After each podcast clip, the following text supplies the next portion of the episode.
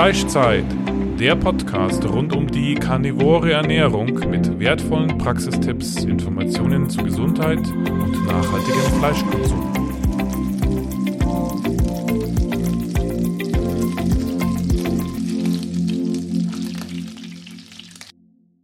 Unser Partner heißt jetzt carnivoro.eu und bietet Supplemente rund um die karnivore Ernährung in höchster Bio-Weidequalität.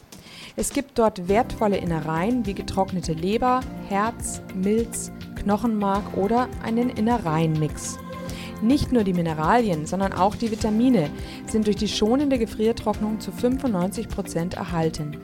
Das Verhältnis von Vitaminen und Mineralien ist in Innereien perfekt auf unseren Körper abgestimmt, da es sich um ein natürliches Lebensmittel handelt, das unsere Vorfahren über Jahrtausende konsumiert haben. Auch die Aufnahme durch unseren Körper erfolgt auf natürliche Weise gegenüber Nahrungsergänzungsmitteln, die isoliert hergestellt werden und häufig Zusätze enthalten. So gibt es auch Knochenbrühe in praktischer Pulverform zum Auflösen, auch ohne Zusätze, ganz natürlich mit einem hohen Anteil an Kollagen. Sichere dir jetzt mit dem Code Carnitaria 5% Rabatt auf deinen ersten Einkauf. Herzlich willkommen zu einer weiteren Folge des Fleischzeit-Podcasts. Wir haben heute ein Urgestein, wie meine Co-Autorin Claire gesagt hat, zu Besuch. Und zwar Felix Olszewski von Urgeschmack. Vielleicht könntest du dich mal vorstellen, was du tust. Und viele kennen dich wahrscheinlich. Ja, würde uns aber für diejenigen, die dich nicht kennen, noch interessieren. Hallo Andrea, hallo zusammen. Danke, dass ich dabei sein darf. Ähm, ja, man, man kennt mich als den Mann hinter Urgeschmack überwiegend. Urgeschmack ist eine Internetseite, die es seit 2009 gibt, wenn ich mich nicht irre. Ich war damals der Erste, der im deutschen Sprachraum über die Paleo-Ernährung geschrieben hat, Paleo-Diät. Da war ich sozusagen der Pionier und habe mich in diesem Zuge, für mich war das nie so eine Religion, habe mich sehr viel mit Ernährung beschäftigt, mit äh, Ernährungswissenschaft, mit Nährstoffen, habe mir sehr viele Studien angeschaut zu dem Thema und bin irgendwann eben auch in den Bereich Fleisch vorgedrungen, wo ich dann gesehen habe, Fleisch ist nicht gleich Fleisch. Also man wird keinem Lebensmittel gerecht, wenn man sagt, das ist Fleisch, das ist Fett. Da gibt es immer Unterschiede, die man auf jeden Fall differenzieren sollte. Und beim Fleisch war es dann eben so, ähm, das hat ja stellenweise einen sehr schlechten Ruf. Und damals habe ich dann gesehen, es gibt eben auch Weidefleisch oder ich habe das dann Weidefleisch genannt. Fleisch von Tieren, die ihr ganzes Leben, von Rindern überwiegend, ihr ganzes Leben auf der Weide verbringen und eben nicht wie in der industriellen Intensivtierhaltung im Stall und entsprechend ganz anders leben, ganz anders atmen, ähm, ganz anders aufs Ökosystem wirken und selbst auch eine ganz andere Zusammensetzung ihres eigenen Fleischs haben. Und das hat mich sehr fasziniert, auch äh, besonders natürlich, was die Auswirkungen auf die Gesundheit angeht. Und habe dann festgestellt, das ist ein ein Fass ohne Boden. Da kann man immer weiter recherchieren. Das geht wahnsinnig tief, aber auch wahnsinnig breit, weil es alle Bereiche des Lebens einfach betrifft. Also Ökosystem, Kultur, Gesundheit, äh, auch Ethik hat natürlich äh, da immer seinen festen Platz. Und über die Jahre habe ich dann immer weiter dazu recherchiert, diese Daten gesammelt und habe dann irgendwann 2017 weidefleisch.org gegründet wo ich diese ganzen Daten zusammengefasst habe. Ich habe das schon stellenweise für urgeschmack.de natürlich aufgeschrieben und Artikel veröffentlicht und Videos gemacht, aber weil das so ein sehr tiefes und breites Thema ist, habe ich dann irgendwann gesagt, das verdient eine eigene Seite, damit es auch noch nützlicher aufbereitet wird für diejenigen, die das anbieten.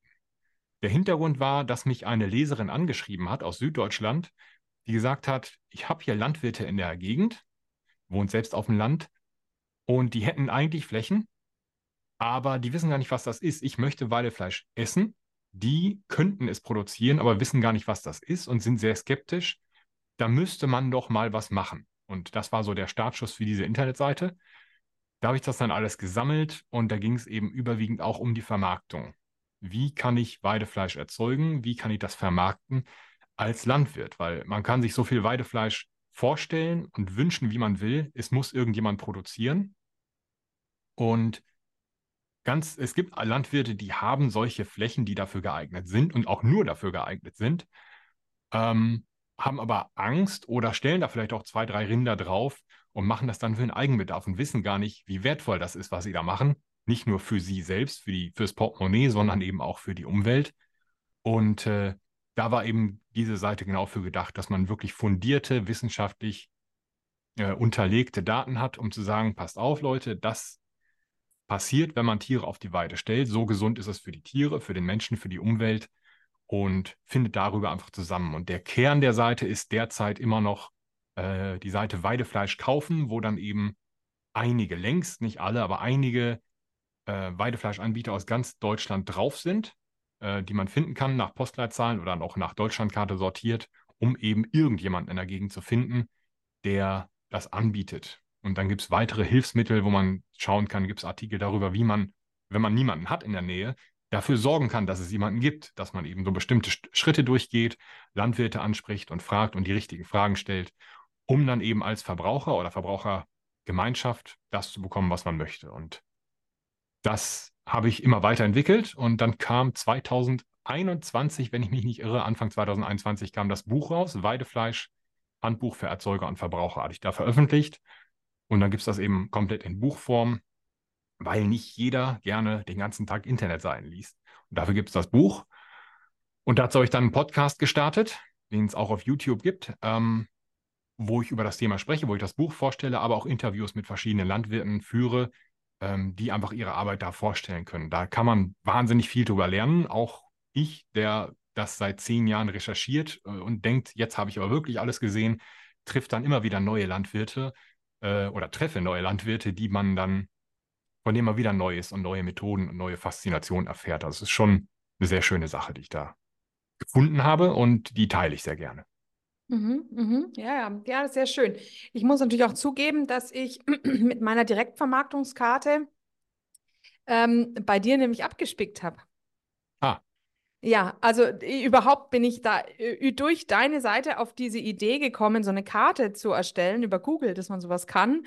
Und ähm, also bei mir in meinem Fall, also diese Direktvermarktungskarte geht ja weiter. Also wir überall, wo irgendwelche Landwirte etwas direkt verkaufen, äh, die liste ich dann beziehungsweise andere helfen dabei, dies zu füllen.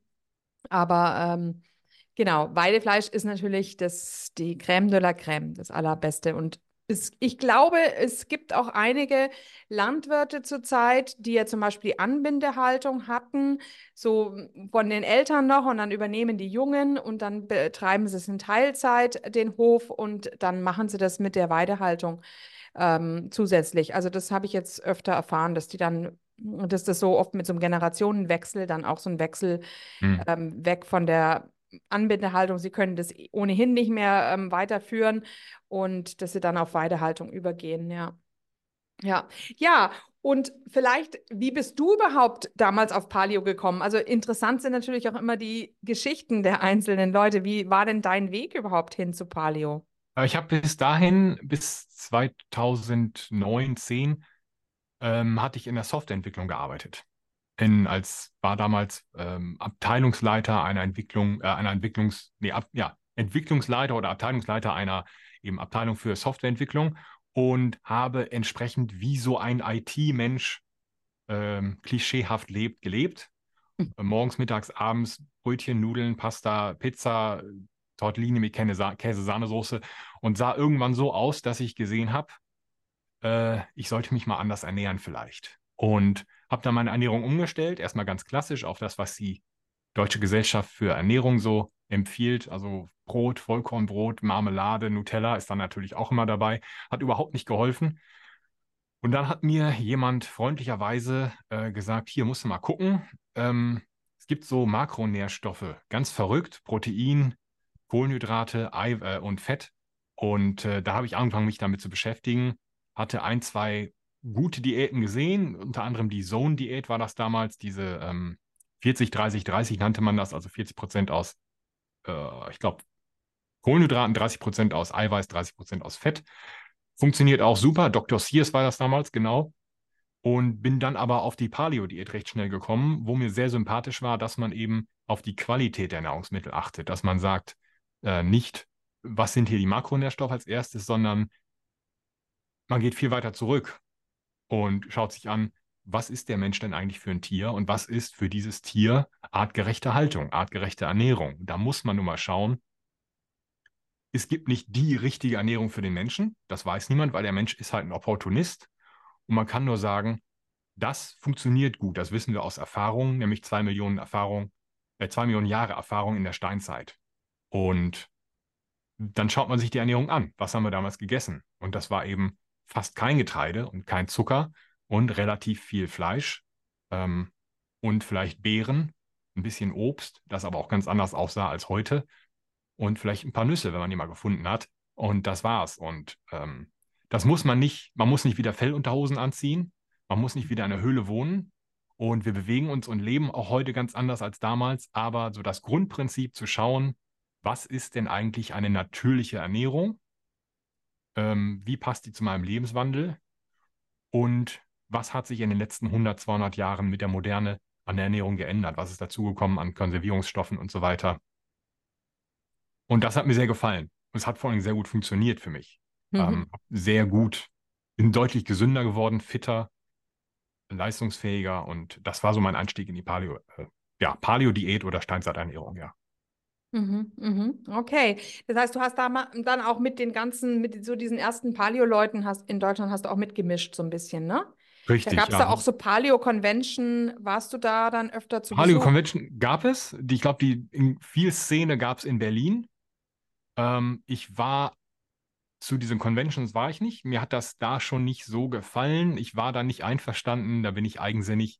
Ähm, eben mit diesem leicht religiösen, was da mitschwang, wo dann viele Leute gesagt haben, du musst dich genauso ernähren. Und dann gab es diese, ja, beinahe religiös anmutenden, äh, ich glaube, Schismen nennt man das, wo man dann äh, sagt, oh, das ist eine neue Gruppe und die, du darfst aber Hülsenfrüchte essen, wenn du die einweichst und die anderen sind schlimm, ganz schlimm dagegen, was mochte ich nicht. Und mhm. äh, habe dann da nicht so richtig mitgemacht, aber ich kenne die Namen und man kennt mich auch anscheinend immer noch, was für mich total bizarr teilweise ist, aber danke für die Unterstützung über die, all die Jahre. Ähm, ja, und äh, das ist ja nach ein paar Jahren auch so ein bisschen abgeebbt. Das hat so Anfang 2010 bis 2015 war das ja recht groß mit Paleo in Deutschland und dann wurde es langsam weniger und dann kommt eben der nächste Trend und ähm, mir war eben immer wichtig zu sagen, Paleo ist ein Werkzeug und nicht mehr. Also es ist nicht das eine Richtige, sondern es ist einfach ein sehr gutes Werkzeug. Eine Brille, die man sich aufsetzen kann, um die Welt anzuschauen und zu sehen, gut, ich gucke nochmal ganz ruhig zurück, was ist der Mensch für ein Tier, was ich vorhin schon sagte, und was ist wahrscheinlich sinnvoll und was ist wahrscheinlich nicht so sinnvoll oder mhm. artgerecht. Ja, ja, also im Grunde auch von der Evolution her den Menschen betrachten, ne? Und, Absolut, äh, ja. Genau, da ist natürlich, ähm, Obst spielte wahrscheinlich eine Rolle, aber natürlich nicht in den Mengen, die wir heute haben. Ähm, ja. Und ähm, Gemüse natürlich in der Form gab es natürlich auch noch nicht. Ich habe mal einen Beitrag vom Polmer ganz lustig gefunden, der dann gesagt hat, also die Paleo-Leute, die jetzt in den Supermarkt gehen und sich Unmengen an Gemüse kaufen, also das gab es alles damals noch nicht. Das ist natürlich auch wieder ähm, ähm, nicht, nicht richtig bedacht, ja. ja. Also ich ich könnte mir eben auch vorstellen, dass ein großer, großer Fehler war, dass wir auf die pflanzlichen Fette übergeschwungen sind. Ne? In, in, definitiv, hat, ja. Hat, das, ist ja auch, das ist ja relativ neu. Also selbst, selbst wenn man jetzt zu Nüssen greift und sagt, in der Steinzeit gab es viel Nüsse, da wurden Nüsse gegessen. Es gab Nüsse, aber sammel mal Mandeln einen Tag lang und dann knackt die noch. Da bleibt nicht viel von übrig. Und entsprechend haben wir nie so viele Nüsse gegessen. Und heute gehst du in Discountern, kaufst für was kosten die 2,50 Euro eine Tüte Mandeln und kannst die in einem Atemzug praktisch aufessen. Und das ist eine Menge an, an Pflanzenfetten, auch an Omega-6-Fettsäuren, die äh, nicht auf Dauer nicht so gesund sind, die sind nicht physiologisch. Ähm, da würde man genauso im medizinischen Bereich sagen, nimm keine zu große Dosis Aspirin, nimm keine, keine zu große Dosis Ibuprofen und das muss man bei Lebensmitteln eben genauso sehen. Da ist die Dosis macht das Gift, sagt man immer, und das stimmt eben auch da. Und da muss man schon auf dem Teppich bleiben. Und die Pflanzenöle, ja, das ist ein Riesenproblem. Sehen wir immer wieder, wird immer mehr bestätigt. Und äh, auch da ist es eben dann gut zu wissen, dass es sowas wie Weidefleisch gibt, wo man eine Fettquelle hat aus einem noch dazu ja äh, Tier, das dem Menschen als Säugetier zumindest halbwegs ähnlich ist. Mhm. Ja, ja. Ähm, du meinst von der Fettzusammensetzung oder? Genau, ja. Also es gibt eine relativ neue Forschung, zum Beispiel im Bereich äh, Aminosäuren. Proteine bestehen ja aus Aminosäuren, ähm, wo man dann sagt, es gibt in Nüssen gibt es Aminosäuren, die eigentlich für den Menschen nicht physiologisch sind. Also Es kann passieren, dass diese Aminosäuren, die im Menschen eigentlich nicht vorkämen, dann einen, einen Platz einnehmen im Menschen, in den Zellen und dazu Problemen bei der Proteinfaltung führen, zum Beispiel, was dann letztlich zu Zellschäden oder vielleicht sogar Tumoren führen kann. Das ist relativ neu. Ich will ja jetzt niemandem Angst machen oder so. Man kippt nicht tot um, wenn man Nüsse isst, aber man muss sich immer vor Augen führen, das ist eben, eine Pflanze ist kein, nicht mal ein, ein Tier und schon gar kein Säugetier. Und ähm, es ist schon ein Unterschied, wie meine Proteinquelle zusammengesetzt sind. Also ich kann auch nicht pflanzliche Proteine mit tierischen Proteinen gleichsetzen und genauso eben nicht Schwein und Rind und auch nicht äh, konventionell gehaltenes Rind und Weiderind zum Beispiel. Ja, ja, ja, genau. Und du hast dich dann aber ähm, also weiterentwickelt. Du bist dann eben nicht Softwareangestellter geblieben, sondern hast dann irgendwie, ähm, was hast du dann für eine Ausbildung noch dazu gemacht? Ich habe ich hab dann jahrelang äh, Ernährung, Ernährungswissenschaft und diesen ganzen Bereich studiert. Ähm, mir immer die aktuellen Studien rausgesucht und nicht in den Lehrbüchern geschaut, weil die eben sehr alt sind und teilweise, und das ist keine Verschwörungstheorie, das ist halt so, die werden ja von der äh, Lebensmittelindustrie mitgestaltet, äh, die ja auch teilweise da auch tolle Arbeit leisten kann, aber eben immer im Verdacht stehen muss, weil sie andere Interessen hat, da Dinge einzubauen, genau wie die Pharmaindustrie bei den medizinischen Textbüchern oder Lehrbüchern. Ähm, da muss man sehr vorsichtig sein. Und ich hatte auch ähm, durch die Arbeit in, in der, im Management sozusagen die ähm, Erfahrung im Bereich Stressbewältigung, weil ich da sehr früh gesehen habe, Stress ist nichts, was zwingend passiert, sondern zum einen ist die Frage, wie gehe ich mit Stress um und zum anderen, wie bewältige ich Stress oder wie vermeide ich, dass ich, dass Stress überhaupt entsteht. Und das ist eben auch mit eingeflossen in meine Arbeit, die ich jetzt als Lebenswandelcoach und Gesundheitscoach leiste. Ähm, genauso ist es mit der Bewegung. Das habe ich mir angeeignet und ähm, es gibt so Sachen wie einen Trainerschein A, B, C und so weiter. Das sind relativ kurze, einfache Ausbildungen, die dann aber auf Inhalte zurückgreifen, die uralt sind, von denen man heute weiß, so ist es gar nicht. Ist mhm. nett gemeint und funktioniert auch, aber wir wissen heute, es gibt Dinge, die viel besser funktionieren. Und äh, so habe ich mich da eben immer weiter eingearbeitet und schaue mir jetzt regelmäßig medizinische Fortbildungen an für den Bereich speziell ähm, Mikronährstoffmedizin äh, und Diagnostik, wo man dann eben genau schauen kann, was ist in den, Nähr äh, in den Lebensmitteln noch drin. Und da sehen wir eben zum Beispiel einen massiven Rückgang, speziell bei pflanzlichen Lebensmitteln, äh, um 80 Prozent teilweise innerhalb der letzten 50 Jahre, wo du ins Internet schaust und zum Beispiel guckst, wie viel Vitamin A ist in der Karotte und dann steht da irgendein Wert und dann misst du das aber heute und siehst, oh, davon ist fast gar nichts mehr übrig. Äh, bei Vitamin A war jetzt ein schlechtes Beispiel, aber viel ist da eben nicht mehr drin und mit sowas befasse ich mich sehr viel, weil wir oder weil ich in der Praxis immer mehr sehe, dass die Klienten, die zu mir kommen, massive Nährstoffmängel haben. Nicht nur, weil sie vielleicht vegan oder vegetarisch leben, sondern auch, weil sie sich wirklich die größte Mühe geben und sich denken, ich esse doch diese ganzen Gemüsesorten, aber es ist einfach nicht mehr genug drin. Hm. Worauf führst du das zurück, dass ähm, die Lebensmittel heute nicht mehr so viele Vitamine enthalten wie früher? Es gibt da ähm, drei, drei Hauptgründe. Der eine der als erstes fällt, äh, ist, die Böden sind ausgelaugt. Also in die Pflanze kann ja nur das reinkommen, was im Boden drin ist. Und wenn man dann immer nur mit NPK düngt, also mit diesem einfachen, äh, wie heißt das, ähm, auf fossilen Brennstoffen basierten Dünger, äh, dann sind das keine Mikronährstoffe. Also man bräuchte im Prinzip ständig Kompost. Man in, entnimmt dem Boden ständig Möhren, Vitamine, Mineralstoffe und füllt die aber nicht nach. Das macht ja niemand. Da wird dann einfach nur Stickstoff zum Beispiel draufgekippt als Dünger und das war's. Und äh, das ist ein Grund. Der nächste Grund ist, dass die Lebensmittel so gezüchtet wurden, dass sie größer sind. Entsprechend enthalten sie aber nicht mehr Nährstoffe, sondern einfach mehr Wasser. Das heißt, und sie schmecken ja auch nicht mehr. Also ein gutes Beispiel, das ich immer wieder höre, ist Radieschen. Ich kenne aus mhm. meiner Kindheit Radieschen. Da hat man reingebissen und dann ist man erstmal durchs Haus gerannt, weil die so scharf waren. Und heute ist das, weiß ich nicht. Also man beißt rein, es ist irgendwie was Wässriges, die Textur passt noch halbwegs, aber es ist überhaupt nicht scharf. Ähm, das ist der zweite Punkt. Es ist einfach verwässert. Man isst jetzt ein Kilo Radieschen und hatte früher in einem Kilo Radieschen deutlich weniger Wasser und viel mehr Nährstoffe. Das ist nicht mehr da. Und äh, den dritten Grund, der ist mir gerade entfallen, hat aber auch mit der Züchtung zu tun und äh, wahrscheinlich auch mit den, mit den Sorten, dass eben in eine Richtung gezüchtet wurde, ähm, weil zum Beispiel Bitterstoffe teilweise sehr unbeliebt sind, dass die Sachen weniger bitter sind. Und diese Bitterstoffe haben aber eine Funktion auch für den Menschen. Also das sind so drei wesentliche Gründe. Es gibt noch viele weitere natürlich. Ähm, es wird viel bestrahlt, es wird viel haltbar gemacht, es wird viel darauf geachtet, dass diese Ware möglichst lange im Supermarkt haltbar ist. So, wenn ich mir jetzt so eine Fuhre Tomaten kaufe und ich lege die in die Küche und nach drei Wochen sehen die noch genauso aus, dann kann da was nicht stimmen. Das kann kein Lebensmittel sein. Die müssen verfaulen. Das ist natürlich wahnsinnig unpraktisch für mich, wenn nach drei Tagen die Ware schlecht ist. Aber verderben kann nur was, was vorher gelebt hat. Und ähm, wenn da teilweise Sachen wirklich so lange vermeintlich genießbar bleiben, dann kann da was nicht stimmen. Und das geht dann auch in den Bereich, wo man dann sagt, wenn da Konservierungsstoffe mit drin sind, zum Beispiel, oder aufgesprüht wurden in irgendwelchen Techniken oder Wachs oder wenn wir jetzt von fertigen Lebensmitteln sprechen, die Konservierungsstoffe sorgen dafür, dass die Sachen nicht verderben. Die, die isst man aber, die landen im Körper und die können im Körper bleiben und sorgen da im Grunde im übertragenen Sinne auch dafür, äh, dass man nicht äh, weiter lebt, sozusagen, weil das verhindern diese Konservierungsstoffe ja. Und stimmt natürlich nicht dran, aber es beeinträchtigt durchaus äh, Prozesse, die da stattfinden. Und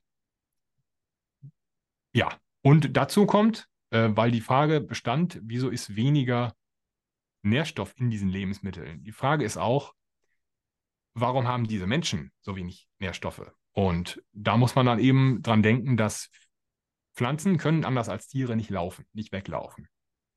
Und die wollen aber auch überleben. Das heißt, sie brauchen irgendwelche Mechanismen, um äh, nicht gegessen zu werden. Das geht natürlich nicht, wenn ich eine Pflanze esse, dann ist sie tot, aber per Evolution kommen natürlich, werden natürlich die Pflanzen auf Dauer überleben, die es irgendwie schaffen, nicht gegessen zu werden.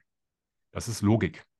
Und die entwickeln also Schutzmechanismen. Das sind sogenannte Antinährstoffe. Das sind Phytinsäure, verschiedene Lektine. Ähm, und all die sorgen dafür, dass die pra Pflanze praktisch ungenießbar wird oder schlecht genießbar. Entweder vergiften sie dich und du stirbst, oder du kriegst Magen-Darm-Probleme und sagst, gut, diese Pflanze esse ich nie wieder. Und dann ab dem Zeitpunkt wird diese Pflanze überleben. Und diese Antinährstoffe sind immer noch enthalten. Die bringen uns nicht sofort um. Die verursachen auch nicht unbedingt Unwohlsein. Aber Phytinsäure zum Beispiel bindet Eisen und ich glaube auch äh, Magnesium und Calcium. Das heißt, du isst Hafer, Haferflocken und denkst, oh, da ist ja Eisen drin, ist auch so. Aber tatsächlich, unterm Strich, binden diese Haferflocken mehr Eisen, als sie dir zuführen, wenn du es nicht richtig verarbeitest vorher. Und das ist ein wesentlicher Grund, äh, warum es diese Nährstoffdefizite gibt, wenn man sich sehr stark pflanzenbasiert ernährt zum Beispiel. In Spinat zum Beispiel ist Oxalsäure drin, die bindet ebenfalls Eisen und ich glaube auch Magnesium. Das heißt, man isst Spinat, denkt, man tut sich was Gutes, aber wenn man den vorher nicht richtig bearbeitet, was bei Oxalsäure gar nicht so einfach ist, äh, dann raubt man sich Nährstoffe. Das ist ein weiterer Grund, warum es oft äh, diese Nährstoffmenge gibt. Und der dritte Grund, oder ein, ein weiterer Grund, es gibt ja viele, ist, dass die äh, Darmgesundheit einfach nicht mehr ausreicht, damit die Menschen diese Nährstoffe aufnehmen können. Auch das hat damit zu tun, dass sehr wenig zum Beispiel Knochenbrühe nur noch zu sich genommen wird und sehr viele Lebensmittel auf der anderen Seite genommen werden, zu sich genommen werden, die äh, der Darmwand schaden. Sehr viel Getreide zum Beispiel. Äh, auch die Hülsenfrüchte können Schaden anrichten. Auch verschiedene andere Pflanzen können Schäden anrichten. Und äh, wenn man das dann beides macht, immer weniger ja, kollagenhaltige Lebensmittel essen, also weniger Fleisch, weniger Knochenbrühe, weniger Leber und so weiter und immer mehr pflanzliche Lebensmittel, die dem Darm schaden, dann ist ganz einfach zu erklären, warum Menschen immer schwächer, schlapper, müder, kranker werden, eben weil die Ernährung nicht mehr so richtig stimmt. Das ist eine, eine von vielen Möglichkeiten. Hm. Ja. Jetzt würde ich, sind mir zwei Sachen, ähm, gerade eben zu denen habe ich jetzt eine Nachfrage. Und zwar erstmal, die Bitterstoffe sind ja immer unter uns Karnivoren ein Streitpunkt. Also wir ähm, essen ja praktisch keine, nehmen ja keine Bitterstoffe zu uns. Und Leute, die also jetzt Verdauungsprobleme haben, ähm, am Anfang auch jetzt zum Beispiel Fettverdauungsprobleme, ähm, die sagen dann natürlich, ja, ähm, ich habe doch da und da von einem Heilpraktiker mal gehört, Bitterstoffe sind so gut. Wozu sind Bitterstoffe gut? Was bewirken die denn wirklich im Magen? Das kann man und darf man eigentlich so pauschal nicht sagen, weil das auf die Bitterstoffe ankommt, also auf die speziellen, die man nimmt, ähm, weil das sehr viel aufs Individuum ankommt, wie es um die Darmgesundheit bestellt ist. Es gibt zum Beispiel einen Stoff, Mariendistel wird viel empfohlen, wird viel darüber gesprochen, zur Entgiftung. Und das Thema Entgiftung ist dann auch wieder sehr umstritten. Es gibt die einen, die sagen, der Körper kann auch von selbst entgiften, da braucht man nicht zuführen. Und die anderen sagen, doch, man muss wohl, weil, und da ist wirklich was dran, ja, der Mensch entgiftet auf gewisse Weise ständig selbst. Das hat der gelernt, sonst hätte er bis heute nicht überlebt. Aber allein in den letzten 10, 20 Jahren sind, wenn ich das nicht falsch recherchiert habe, und ich habe es wirklich mehrfach jetzt gesehen, sind über 300.000 neue Umweltgifte, kann man sagen, hinzugekommen. In der Ernährung, in der Umwelt und so weiter. So, für jeden dieser Giftstoffe gibt es Grenzwerte und die werden ganz bestimmt fast immer eingehalten. Aber es sind 300.000. Das heißt, selbst wenn man die alle einhält, die Grenzwerte, das ist einfach wahnsinnig viel, was dazugekommen ist. Das kann der Körper teilweise nicht mehr schaffen, speziell wenn man ständig unter Stress steht oder sich selbst stresst, weil man ganz viel leisten möchte und ganz viel will im Leben und ähm, in, immer in einem toxischen Sumpf lebt. Da muss man ein kurzer Ausflug, selbst wenn man heutzutage Sport treibt und nicht raucht und keinen Alkohol trinkt, äh, dann lebt man immer noch in einem toxischen, absolut toxischen Sumpf aus, aus Stress, ähm, den wir einfach durch immer höheren wirtschaftlichen Druck haben, durch Beziehungen, durch ständige Bestrahlung, durch, durch das Handy, nicht allein die Bestrahlung selbst, sondern auch die Nachrichten, die man sieht, die sozialen Medien, wo man irgendwas sieht, was einen irgendwie anspricht und stresst und aufregt. Und das ist einfach eine große Belastung, die den Darm belastet. Der Darm ist der Sitz des Immunsystems. So, um jetzt den Bogen zu den Bitterstoffen endlich zurückzuschlagen. Mariendistel ist dazu geeignet, sagt man in einigen Kreisen, die durchaus fundiert sind, ähm, die Entgiftung zu aktivieren. In dem Modell spricht man von vier Phasen der Entgiftung. Und die erste, also Phase 1 wäre, man muss die umgekehrt denken. Man fängt eigentlich bei Phase 4 an, bindet also erst Gifte im Darm, und dann arbeitet man rückwärts. Und die Mariendistel äh, eignet sich für Phase 1. Man sagt dann Leberentgiftung oder Leberunterstützung oder Aktivierung der Zellen in der Leber, die dann ihr Gift freisetzen. Es kann also passieren, dass du Mariendistel isst und es geht dir wahnsinnig schlecht, weil plötzlich die ganzen Gifte aus der Leber rauskommen und durchs Blut kursieren und auch wieder im Darm landen oder aber auch die teilweise die Blut-Hirn-Schranke durchdringen können und dann im Gehirn landen, wo du dann wirklich die kommen da schlecht wieder raus, die Gifte. So. Und so, das ist sehr komplex, möchte ich damit sagen. Also mit den Bitterstoffen, da muss man keine Angst vor haben. Man sollte aber auch vorsichtig und mit Respekt damit umgehen, wenn man eine bestimmte Belastung hat, eine bestimmte Kombination auch aus Genetik und Lebenswandel, dann kann es entweder Sinn machen zu entgiften oder nicht. Und dann, wenn es Sinn macht zu entgiften, muss man sich genau anschauen, was mache ich da. Es sind angeblich schon Menschen im Rollstuhl gelandet, weil die einfach so mir nichts, dir nichts, ähm, gesagt haben, ich mache mal eine Entgiftung. Und dann wurden irgendwo der, äh, im Körper Gifte freigesetzt, die dazu geführt haben, dass eben bestimmte Prozesse nicht mehr funktionieren und sie im Rollstuhl landen. Und da ist also was dran an den Bitterstoffen. So viel kann man definitiv sagen. Und wir haben viel erforscht, aber ganz viel ist eben auch sehr schwer nachzuvollziehen. Mhm, mhm. Okay. ähm, und dann hattest du jetzt noch gesagt, Knochenbrühe, so gut ist so gut für den Darm. Ähm, meintest du jetzt, weil, nur weil es Kollagen enthält oder vielleicht auch weil es basisch ist? Oder was war da dein Gedanke? Mein Hauptgedanke sind äh, ja Kollagen, aber auch die Mikronährstoffe, also viele Mineralstoffe zum Beispiel, die da drin stecken. Und eben diese Kombination. Ähm, es gibt viele Dinge, die wir nicht messen können. Es gibt viele Dinge, die wir nicht genau wissen. Und wir haben in der Wissenschaft das Problem, dass sie immer reduktionistisch arbeitet und sich dann einen einzelnen Stoff raussucht und die hat total recht, was diesen einen einzelnen Stoff angeht, aber sie versagt total, wenn es um das große Ganze geht, wo wir noch echt ziemlich wenig drüber wissen. Ähm, wenn man sich die traditionelle chinesische Medizin anschaut, da kann man total skeptisch sein. Ähm, das eine Medizin, die ist mehrere tausend Jahre alt, die funktioniert wahnsinnig gut. Und wenn man sich das im Detail anschaut, TCM und Schulmedizin, sieht man ganz viele Parallelen. Die kommen zum gleichen Schluss, aber auf völlig anderen Wegen. Und die Schulmedizin kommt jetzt erst teilweise dahinter, was die TCM seit tausend Jahren weiß. Und äh, da ist es zum Beispiel so, in, ähm, im asiatischen Raum ist es ähm, durchaus üblich, äh, Schweineknochen sehr lange zu kochen, bis sie ganz weich werden, man die quasi auslutscht. Und die Menschen, die das machen, sind sehr gesund. Und da kann man natürlich sagen, wir forschen jetzt mal, woran das liegt, oder wir nehmen es einfach hin und sagen, wenn man das macht, als Asiate, um ganz fair zu sein, dann ist das offenbar gut für die Physiologie, es tut gut. Und bei Knochenbrühe wissen wir, das dient, die dient der Darmgesundheit. Und ja, das sind sicherlich auch, äh, hat sicherlich auch mit Säuren und Basen zu tun, hat für mich aber hauptsächlich mit Gelatine zu tun oder mit Kollagen und mit den Mineralstoffen. Mhm, Und vielleicht okay. auch Dingen, die wir noch gar nicht gemessen haben. Ja, ja, ja, ja, genau, genau. Es ist ja, es ist ja auch immer die Frage, ähm, ob man ähm, Essig hinzufügen sollte, wenn man Knochenbrühe Hm, ja. herstellt, um mehr Mineralien auszuspammen. Auf der anderen Seite, also ich habe das ja gemessen, ähm, ähm, mit, einfach mit dem Lackmuspapier, Knochenbrühe ist wirklich echt basisch. Vielleicht hat man dann immer den Essig dazu getan, damit eben das aufgehoben wird.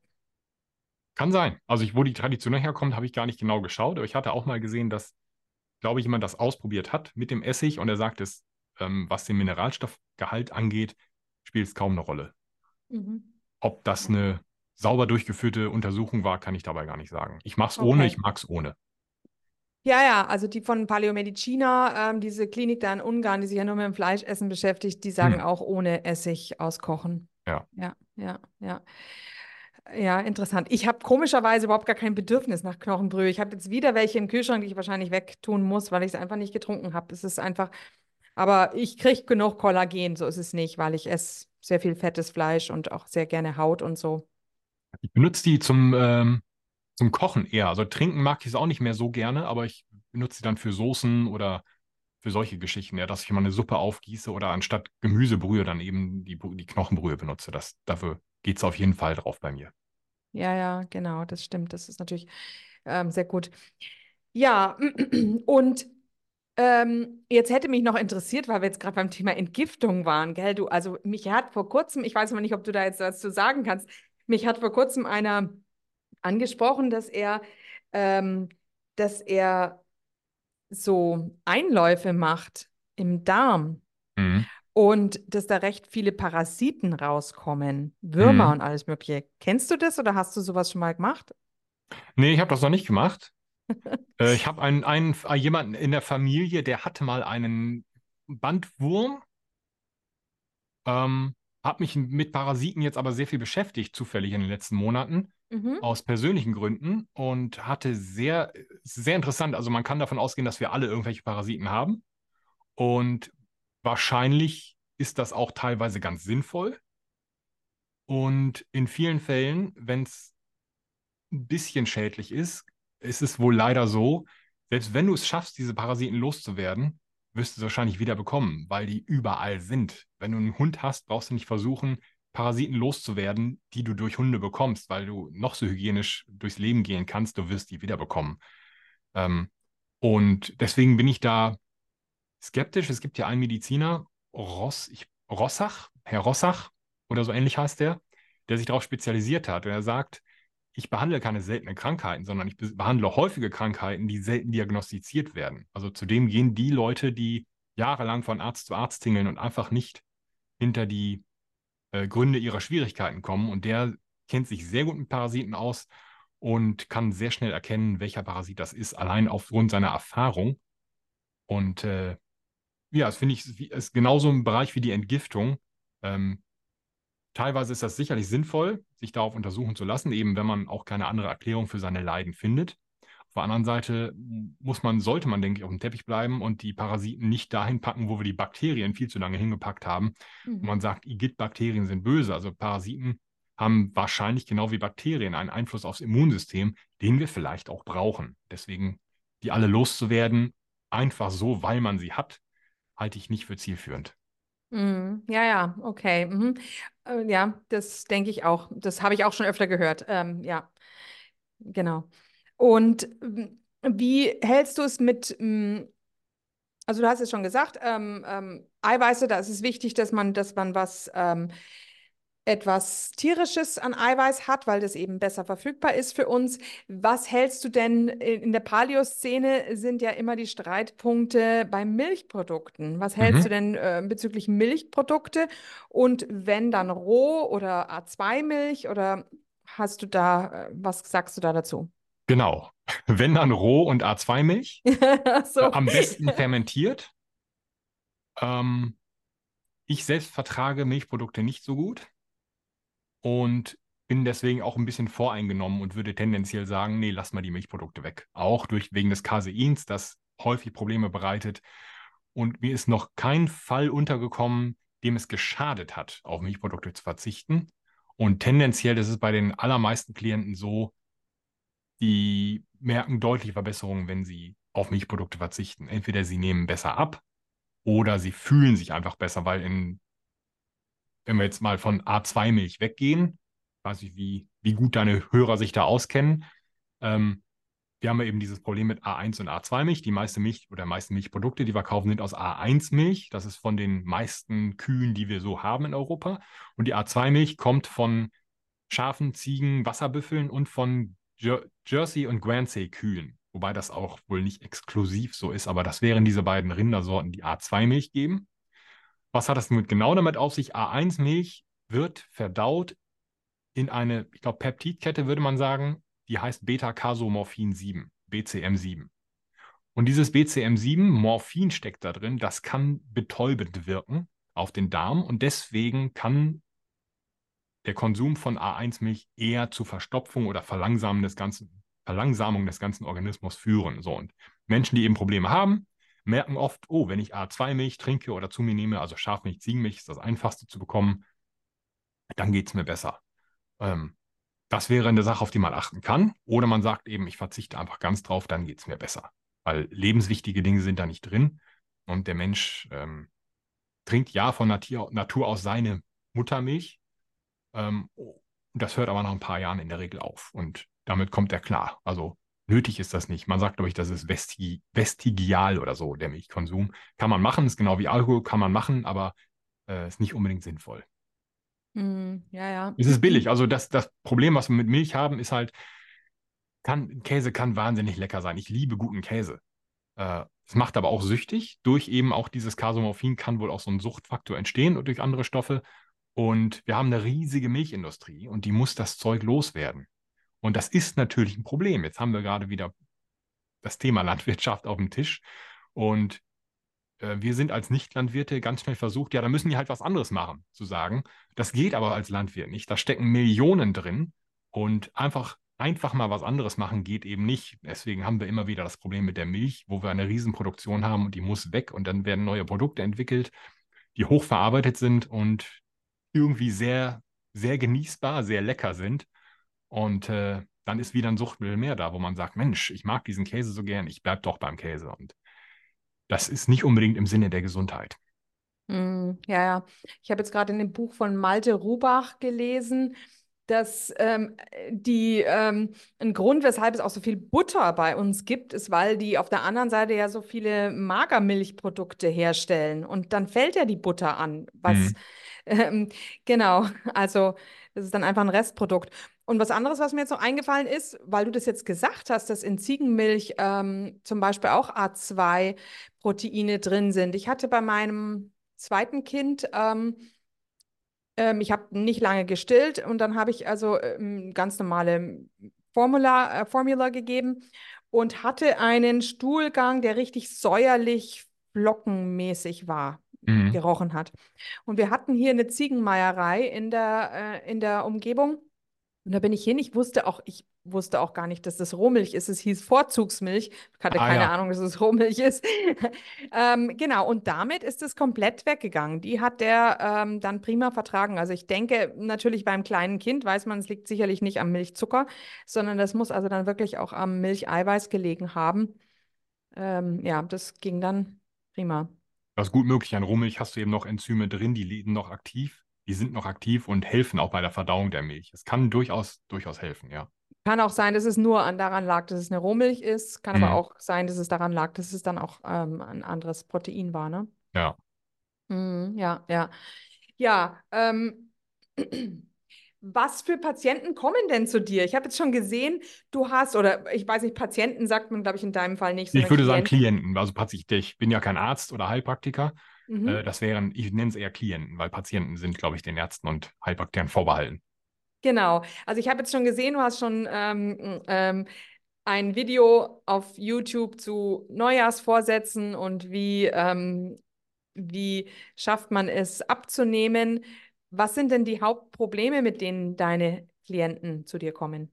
Ähm, sehr viel Müdigkeit, Schwäche, und sehr viel unerklärliche Fälle, die zum Arzt gehen und der Arzt sagt, stellen Sie sich nicht so an. Oder der Arzt sagt, das ist das Alter, müssen Sie mit leben. Oder gewöhnen Sie sich dran. Letztlich aber einfach nicht weiß, was das ist. Und da möchte ich nicht jetzt alle Ärzte über einen Kamm scheren. Äh, die haben auch ihre Begrenzungen und ja, Gesetze, an die sie sich halten müssen und, und Richtlinien. Ähm, dafür sind die oft auch nicht ausgebildet und das ist teilweise auch ein neues Krankheitsbild. Das sehen wir sehr viel jetzt nach diesen Pandemiejahren. Ähm, das hat aber nur indirekt mit der Pandemie zu tun. Also das sind jeweils Menschen, die schlapp sind und sich nicht erklären können, warum. Äh, ganz oft sind das Schilddrüsenunterfunktionen, die nicht diagnostiziert werden, weil das Krankenkassensystem, das ja Krankenkassen und nicht Gesundheitskassensystem heißt, nicht vorsieht, dass das sorgfältig untersucht wird und der Arzt kann nicht, nichts dagegen machen. Und ähm, teilweise sind das Nährstoffmängel. Magnesiummangel ist sehr weit verbreitet. Teilweise ist es ein, vielleicht auch so was Spezielleres wie ein Carnitinmangel oder man kann dann einfach sagen ein Fleischmangel oder ein Mangel an Protein sehr viel, weil dieser Trend der veganen Ernährung durchs Land äh, reitet und nicht jeder darauf achtet, sich wirklich gut dann mit Proteinen zu versorgen, wenn sie denn schon nur pflanzlich sind oder pflanzlicher Herkunft. Und das ist so das meiste. Teilweise sind es eben auch Menschen, die einfach abnehmen wollen und alles versucht haben oder glauben, alles versucht zu haben und mich dann konsultieren oder Menschen, die sagen, ich bin schon ganz gut dabei, ich mache Sport, aber hier ist noch was an meinem Körper, was mich stört. Welche Übungen kann ich da nehmen? Ähm, und was kann ich insgesamt am Lebenswandel machen? Das ist eigentlich so mein Steckenpferd, ist mehr der Lebenswandel. Also nicht zu schauen, was sind die einzelnen Symptome, sondern umgekehrt zu schauen, wie lebt dieser Mensch und wie möchte der leben und wie kann ich da in den Alltag Gewohnheiten einbauen, damit er diese Ziele erreicht. Weil ich kann ganz viel erzählen von Ernährungsplänen und Sportprogrammen, jeden Tag eine Stunde Sport. Wenn das nicht in den Tag reinpasst, ähm, dann wird das nicht umgesetzt. dann hat der Klient keinen Erfolg und dann macht es mir auch keinen Spaß. Und mir ist wichtig, die Menschen zu aktivieren, abzuholen und gemeinsam zu, gemeinsam zu erarbeiten, dass die Gesundheit deine Sache ist als Klient. Jeder Mensch ist selbst verantwortlich, verantwortlich für seine Gesundheit. Und man kann nicht sagen, mein Arzt kann aber nicht, mein Arzt hat aber nicht. Der Arzt ist nicht Chef deiner Gesundheit, der kann nur helfen. Kein Arzt übrigens und kein Heilpraktiker und auch kein Gesundheitsberater wie ich ähm, kann dich heilen. Äh, das kann nur der Mensch selbst. Und das wussten wir schon, ich glaube, wer war das? Dieser große Mediziner unter den Griechen. Paracelsus, glaube ich. Mhm. Ähm, da hat er auch schon gesagt, der, der Arzt kann nicht heilen, der kann nur der getreue Diener des Körpers sein. Und der Arzt, wenn, der, wenn du ein gebrochenes Bein hast, der richtet den Bruch und der Körper heilt den Bruch. Oder der Arzt gibt Medikamente, die dann im Körper dazu führen, dass Prozesse in Gang gesetzt werden, die den heilen. Und ähm, so gehe ich eher daran. Und das sind eben dann Menschen, wo ich sehe, gut, der hat dieses Stressproblem. Oder der hat diesen und jenen Stress, den er selbst gar nicht sieht und den können wir dann aufdecken. Und dann kann man plötzlich wieder mit mehr Energie durch den Tag gehen, weil man nicht diese dauernde Belastung hat. Weil ganz wichtig ist zu erkennen, dass man Körper, Geist und Seele nicht trennen kann. Ähm, die Psyche hat direkte Wirkung auf das Hormonsystem, also auf den Körper. Das heißt, wir können durch Emotionen direkt Krebs bekommen oder Umgekehrt können natürlich unsere Krankheiten sehr auf die Stimmung schlagen. Das funktioniert direkt, da gibt es auch gute Nachweise für. Das war bis vor 20, 30 Jahren sehr belächelt. Ähm, war eigentlich im, ich glaube, 20., nee, 19. Jahrhundert war, waren schon einige Mediziner, die gesagt haben, ähm, man kann das nicht einfach trennen, was wir hier gemacht haben. Damals gab es ja noch diese sehr getrennte Darstellung, das Herz ist eine Pumpe und das Gehirn ist ein Computer oder eine Rechenmaschine. Und das ist eben nicht so. Also Gefühle sitzen überall, Emotionen sitzen überall. Ähm, man fühlt ja mit dem Darm auch mehr, als man mit dem Gehirn fühlt, weil viel mehr äh, Nervenverbindungen da sind. Aber es geht ja alles zu weit. Äh, der Punkt ist, man kann diese Dinge alle nicht trennen. Und Schlaf und also Schlafhygiene ist ja einer meiner Bereiche oder Ernährung, Bewegung, Schlafhygiene, Stressmanagement, Geisteshaltung und Sonne, also Sonnenlicht und so weiter. Das hat alles miteinander zu tun. Wenn ein Klient sagt, ich möchte abnehmen, was soll ich essen? Äh, dann ist meine Frage, Moment mal, wie sieht es dann bei dir mit dem Schlaf aus? Wenn du nicht gut schläfst, funktioniert dein Körper nicht richtig und dein Körper, der nicht richtig funktioniert, kann kein gesundes Körpergewicht erreichen. Stress genauso. Wenn du gestresst bist, führt das eher dazu, dass du einen hohen Cortisolspiegel hast, ständig Zucker freigesetzt wird und äh, du insulinresistent wirst und auch vielleicht Diabetes bekommst und zunimmst und so weiter. Und das ist so meine Herangehensweise, dass ich dann eben mir anschaue, was ist der gesamte Lebenswandel. Und das passt sehr gut. Und auch meine Kollegen, auch unter den Heilpraktikern, sagen auch, dieses Jahr oder letztes Jahr, 2023 und die zwei Jahre davor, waren extrem viele Erschöpfungsfälle äh, von Menschen, die bei denen durch diese Pandemiejahre einfach das Fass übergelaufen ist. Ein Fass, das teilweise gefüllt wurde seit 2008, seit der Finanzkrise, seit der wirtschaftliche Druck immer weiter gestiegen ist. Ein Fass, das teilweise gefüllt wurde seit Anfang der 90er Jahre, äh, wo Dinge immer schwieriger wurden, wo es schwieriger wurde, den richtigen Job zu finden und zu halten und so weiter. Und die Pandemie selbst oder das Virus meinetwegen hat gar nicht so viel ausgemacht. Das war einfach nur der letzte Tropfen. Hm. Ja, ja, ja. Und also ich denke schon auch, ähm, ich weiß nicht, hast du das, das Buch Brain Energy von dem Chris Palmer gelesen? Hm, nein, noch nicht. Genau, das gibt es bisher auch nur auf Englisch, aber ähm, da geht es im Grunde darum, dass ähm, wenn man diese ganzen psychischen Erkrankungen diagnostiziert, es gibt total, also es gibt total viele Überschneidungen dieser psychischen Erkrankungen und ähm, Gleichzeitig gibt es aber auch sehr, sehr viele Korrelationen zu metabolischen Krankheiten. Und ähm, er sagt im Grunde, äh, psychische Erkrankungen sind auch metabolische Erkrankungen. Das wird oft nicht gesehen, dass diese, ähm, dass die Psychotherapie komplett getrennt ist vom, von der metabolischen Erkrankung. Und meistens eben ähm, ist es, sind es auch im Grunde, dann ist es eine Form der Insulinresistenz im Gehirn, also mhm. dass das Gehirn einfach nicht ähm, den richtigen Stoffwechsel hat ähm, oder nicht richtig funktioniert, ähm, keine richtige Verstoffwechslung stattfindet und dadurch eben diese ganzen psychischen ähm, Probleme aufkommen oder eben Müdigkeit ist ja auch was ähnliches. Und ja. ja. Ähm, wie du jetzt auch gesagt hast, ähm, du machst ja Online-Coaching, oder? Richtig auch, ja. Mhm. Also das ist und, der Hauptbereich geworden. Ähm. Ja, ja, ja. Und ähm, Tust du da, müssen deine Patienten dann aber Blut abnehmen lassen, dass du da auf alle Fälle ein Blutbild dir anschaust oder, oder bist du da jetzt auch? Das muss nicht passieren. Mhm. Das ist aber sehr oft sinnvoll, weil das ist auch ein Bereich für sich wieder, Blutwerte, Blutnormwerte. Wir waren gerade bei dem Thema ähm, Gehirn, Psyche und so weiter. Das hat da einen direkten Einfluss. Also viele Autoimmunerkrankungen sind, sind psychisch bedingt, weil ein Mensch zum Beispiel Wut unterdrückt und Wut ist ja eigentlich ein Signal des Körpers. Die will was sagen. Und wenn ich die unterdrücke, muss die irgendwo hin. Dann richte ich die psychisch gegen mich selbst. Und das kann sich aufs Immunsystem übertragen, das sich dann eben auch gegen sich selbst richtet. Das ist eine Autoimmunerkrankung. Und ähm, um kurz da anzuknüpfen, weil das eine gute Antwort auf diese Frage ist, die ich schon fast vergessen habe, ähm, wir sagen ganz oft, das ist ja normal heutzutage, dass man erschöpft sind. So viele Menschen sind, sind erschöpft. Das ist normal. Normal ist aber nicht gesund. Und da kommen wir jetzt zu diesen Blutwerten. Ähm, wenn man zum Arzt geht regelmäßig, auch zu seinen Vorsorgeuntersuchungen, wo dann ein kleines Blutbild vielleicht gemacht wird, dann wird er immer wieder sagen, ja, alles im Normbereich, alles gut. Wie kommt der Normbereich zustande? Zum Beispiel speziell bei den Schilddrüsenwerten.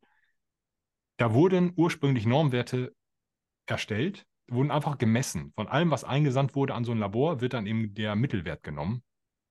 Der war schon von der kranken Bevölkerung, von der erkrankten Bevölkerung. Das heißt, der Normwert ist ungesund.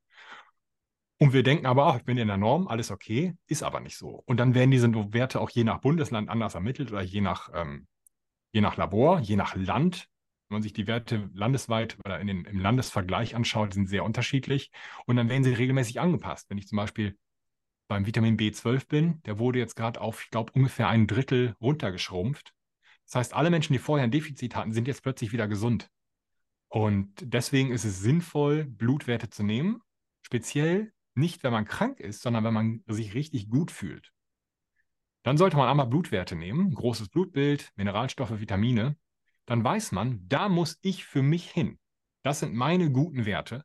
Und wenn man dann später krank wird, dann misst man die Blutwerte wieder und dann sieht man vielleicht Abweichungen. Dann weiß man, gut, für mich ist der und der Schilddrüsenwert richtig. FT3, FT4, TSH. Für mich muss der aber ganz woanders liegen als im Normbereich und als er jetzt gerade liegt. Und dann kann man viel effizienter arbeiten.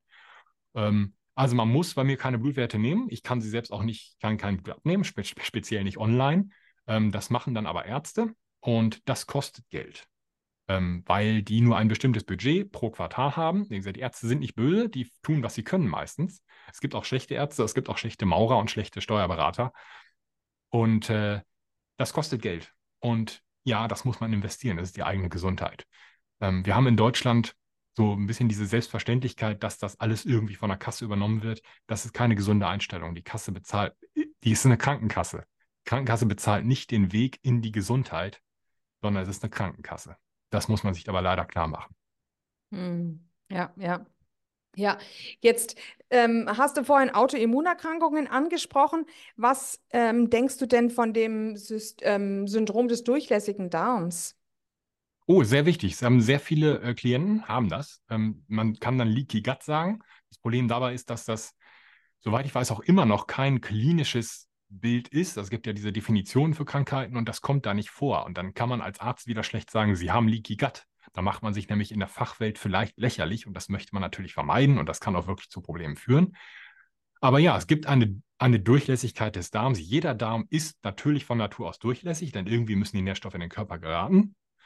Aber es gibt diese sogenannten Tight Junctions, also Durchlässe in der Darmwand, die sehr eng sein sollen. Und wenn die kaputt gehen, wenn die beschädigt werden, dann geraten da Nahrungsbestandteile durch die Darmwand, die da nicht hingehören. Zum Beispiel unverdaute Proteine oder Proteinbestandteile. Und das kann dann eben, wenn die in den Körper gelangen, also durch den Darm dringen, äh, zu Autoimmunerkrankungen führen. Dann ist da plötzlich ein Stoff, ein Eiweißbaustein, und das Immunsystem sagt, hey, das gehört hier nicht hin, das greifen wir an. Leider sieht aber vielleicht dieser Eiweißbaustein genauso oder sehr ähnlich aus wie ein körpereigener Stoff. Und zack, haben wir überall im Körper Entzündungen, dadurch, dass die Darmwand undicht geworden ist. Wie wird die undicht? Durch eine Ernährung, die die Darmwand beschädigt. Allen voran Zucker. Zucker ist im Grunde pures Gift. Ähm, es schadet dem Bakterienmilieu, was dann dazu führt, dass die Darmwand angegriffen wird und auch diese Tight Junctions, diese Durchlässe immer schlechter werden oder immer, immer schlechtere Gesundheit haben. Dazu führt auch, ähm, führen viele Getreidesorten, speziell wenn sie nicht gut verarbeitet werden, äh, und viele andere Stoffe auch. Deswegen ist das ein ganz wichtiges Thema, das schwer abzugrenzen ist.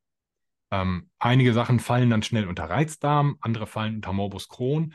Und das sind alles Namen für Krankheitsbilder, die im Grunde nicht helfen, weil sie so klare Grenzen ziehen. Und man fällt vielleicht weder in das eine richtig noch in das andere. Und dann heißt es, sie haben ja nichts, weil es Leaky Gut einfach noch nicht so richtig definiert gibt, weil das eine relativ neue Forschung ist. Und da steht sich dann leider die Schulmedizin manchmal ein bisschen selbst im Weg. Viele Ärzte wissen das, aber sie können einfach nichts machen, weil dann wieder die Krankenkassen ins Spiel kommen, die sagen, sie haben da ja gar keine richtige Krankheit äh, diagnostiziert, also können wir jetzt auch nichts verschreiben, wir, wir zahlen keine Behandlungsschritte und dem Arzt sind die Hände gebunden. Hm. Hm. Ja. ja, interessant. Ähm, weiß gar nicht, wie lang, wie lang sind wir jetzt schon am Reden, weißt du Eine das? Stunde zehn, glaube ich. Echt? Stunde fünf, ja. Ach so, ja, ja, genau. Ist schon, ist mir jetzt vorgekommen wie eine halbe Stunde. Ja, sehr schön. Das ist gut, ja. Genau, dann wollen wir auch eben die Zuhörer, jetzt hast du wirklich sehr, sehr viel erzählt, wollen wir die nicht mehr länger ähm, dann äh, noch beanspruchen. Es gibt ja manche Leute, die machen immer das Podcast extra nur so 40 Minuten, aber es soll ja auch ein bisschen abgerundet sein. Ne? Genau. Mir. Ja, ähm, ich werde auf alle Fälle dein, wie man dich erreichen kann und so weiter, das werde ich auf alle Fälle in die Show Notes tun. Ähm, vielleicht hast du noch irgendwelche Tipps für die Zuhörer. Ähm, so, so ein Rundumschlag irgendwie so. Genau, ja, ich habe ich hab jetzt zum Jahresanfang ein Video gemacht. Ähm, da geht es ums Abnehmen. Äh, das ist so mein Trick. Ich schreibe dran an Abnehmen, aber in Wirklichkeit ist das sinnvoll für jeden, weil es einfach gesund ist und Gesundheit führt eben dann zum gesunden Körpergewicht. Da sind zwölf Tipps drin aus den Bereichen Ernährung, Bewegung, Geisteshaltung und Schlafhygiene. Und das sind alles Gewohnheiten für den Alltag. Das ist also kein keine 30-Tage-Challenge oder sowas, sondern das macht man jeden Tag wie Zähne putzen. Man erfreut sich gesunder Zähne ja nicht, wenn man einmal eine zwei Wochen Zahnputz-Challenge mitgemacht hat, sondern man putzt die jeden Tag, deswegen sind die gesund. Und so sind auch diese Gewohnheiten gedacht, die habe ich alle aus meinem Buch gegriffen, in meinem neuen Buch, das heißt Der Weg, wie man einen Leb gesunden Lebenswandel entwickelt und beibehält. Da sind über 150 solcher Gewohnheiten drin. Die muss man nicht alle natürlich umsetzen, aber alle davon sind irgendwie sinnvoll und man muss sich eben für seinen eigenen Alltag anschauen, was davon möchte ich und kann ich übernehmen. Und es ist in jedem Fall sinnvoll, gesunde Angewohnheiten zu haben. Das wäre so mein Tipp, dass man sich das Video anschaut auf, auf dem Urgeschmack YouTube-Kanal und äh, dann hat man da einen besseren Einblick.